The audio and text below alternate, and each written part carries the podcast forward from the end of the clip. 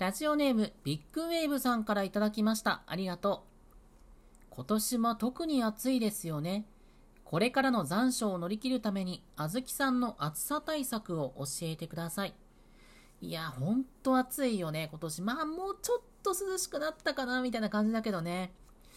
で、暑さ対策ね、あの首にかける扇風機あるじゃない？あれ今年買ったんだけどさ、意外と重くて肩凝っちゃってね、ほとんど使ってないんだよね。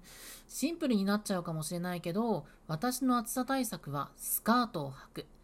風が通るから少しだけ涼しいんだよね。できる人はやってみてね。シップ虹色ラジオ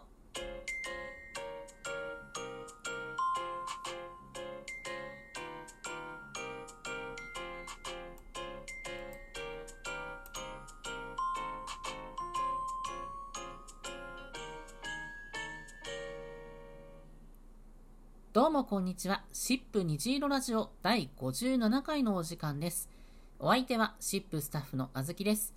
シップに関する様々な情報やセクシャリティ、ジェンダーに関するお話をリスナーのみんなからのお便りを紹介しながらラジオトークと Spotify を通じて毎月2回お届けしています。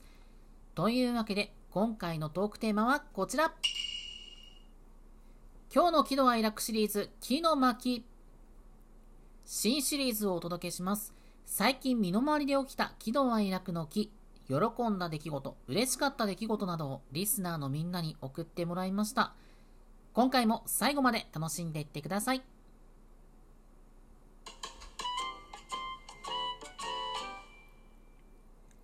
さて、それでは早速お便りを読んでいきましょう。まずはこちら。ラジオネーム、あおさんからいただきました。ありがとう。あずきさん、こんにちは。喜怒哀楽の木。最近あった嬉しい出来事は、友達と久しぶりにご飯に行ったのですが、待ち合わせの時間までちょっとだけ余裕があったので、近くにあった雑貨屋さんに入ったら、すごい可愛いお皿を見つけて、一目惚れして買っちゃいました。たまたま時間があって入ったお店で自分のすごい好みのものに出会えてラッキーでした。わ、これめっちゃいいね。買い物って狙いのお店に一直線に行くのもいいけど、ふらっと入ったお店に好みのアイテムがあった時って本当嬉しいし、運命感じちゃうよね。いろんなお店が集まるアウトレットとか行っちゃうと本当良くない。もう買っちゃうもんね。で、私、小さい頃からぬいぐるみ大好きなんだけど、たまたま入ったお店で一目惚れして、うちにお迎えしたことは何回かあるよ。続きましてはこちら。ラジオネームにゃふさんからいただきました。ありがとう。私は同性の女性を好きになるレズビアンの人です。見た目ではレズビアンであることはわからないので、こちらからカムアウトしない限りバレないと思っていたのですが、最近周りからは男嫌いの人と思われていることが判明しました。もちろん友達としては男性も好きなのですが、意外と周りの人は私のことをよく見ているんだなぁと驚くとともに、私を男嫌いな人と思っていても特に変なおせっかいや態度は取らずにいてくれたんだなと、なんだかちょっと嬉しく思いました。うーん、なるほどね。意外とみんなよく見てるよね。会話しながら感じるものっていうのがあるのかな。男嫌いってなると、まあちょっと勘違いなのかもしれないけど、例えば彼氏できたとか合コン行かないとか男の人苦手なのとかこう変に干渉されないところが嬉しいよね。周りにカミングアウトするとしたらものすごく勇気がいるし心の準備が必要だけどレズビアンであるとかトランスジェンダーであるとかセクシャリティそれ自体はあんまり重く受け止めないでいてほしいよね、まあ、そういう意味では気づいたとしてもああそうなのかもなぐらいでそっとしておいてほしいよね。そしてこちらはラジオネームにゃんさんからいただきました。ありがとう。嬉しかったことって聞かれてもすぐには浮かばないもんだなとか思いながらぼんやり庭を眺めていたところ発見。なんと2年目には実がなると言われていた体操の木に7年目にして初めて緑色の小さな実がなっているじゃないですか。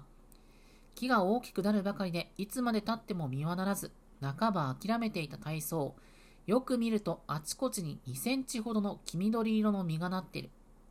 嬉しいことって気がつかなければないのと一緒ってことかもという悟りもどきとともに、あちらこちらに点在する身を眺めながら、他にも嬉しいこと探しに励んでみたくなった欲張りにゃんです。あずきさん、素敵なお題をありがとうございました。秋には赤くなるというリンゴと梨の中間くらいの味という実を収穫するのが楽しみです。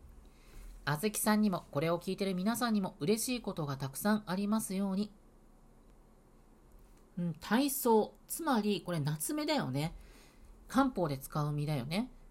あんまり馴染みがないけど、リンゴと梨の中間って言われたらちょっと食べてみたくなっちゃうな。大事に育てていた植物が育つとほんと嬉しいよね。実はうちでもいろんな花を育ててるんだけど、冬の間大事に水やりを続けて春に咲いたっていう時は幸せな気持ちになったな。それにしてもさ、今年ほんと暑いじゃない？うちのツツジの葉っぱが焼けちゃってさ、どうしたらよかったのかなって未だに考えてる。詳しい人がいたらぜひ教えてもらえたら助かります。ちなみにここ最近で感じた私の喜怒哀楽の木はね、初めて北海道に旅行したこと。人生で47都道府県には全部行きたいって思ってて、でも北の方ってあんまり馴染みがなかったの。まとまったお休みができた時、ふと一人でどこ行きたいかなって考えたら北海道だったんだよね。ちょうど好きなプロ野球チームが北海道遠征するタイミングだったし。函館と札幌に行ったんだけど、特に調べないで入ったお店の料理がどこも全部美味しくって。海鮮丼は新鮮で具沢山だし、ホッケは脂が乗ってて柔らかいし、ジンギスカンも味噌ラーメンも美味しいし、もう嬉しくてしょうがなかったよね。ほんといい旅行だったな。ちなみに、肝心の野球は負けました。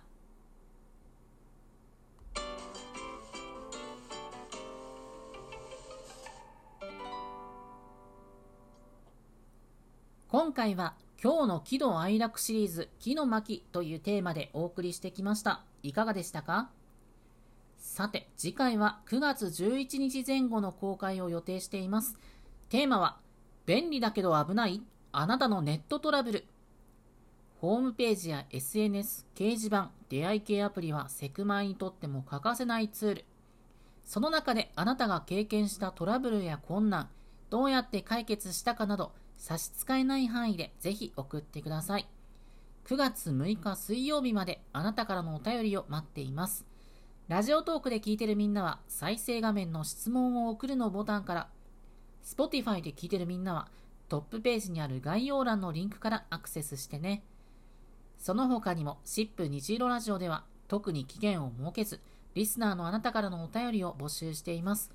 毎回冒頭で紹介するような私、あずきに聞いてみたい簡単な質問や番組の感想、セクシャリティに関わるお悩み相談、何でも構いません。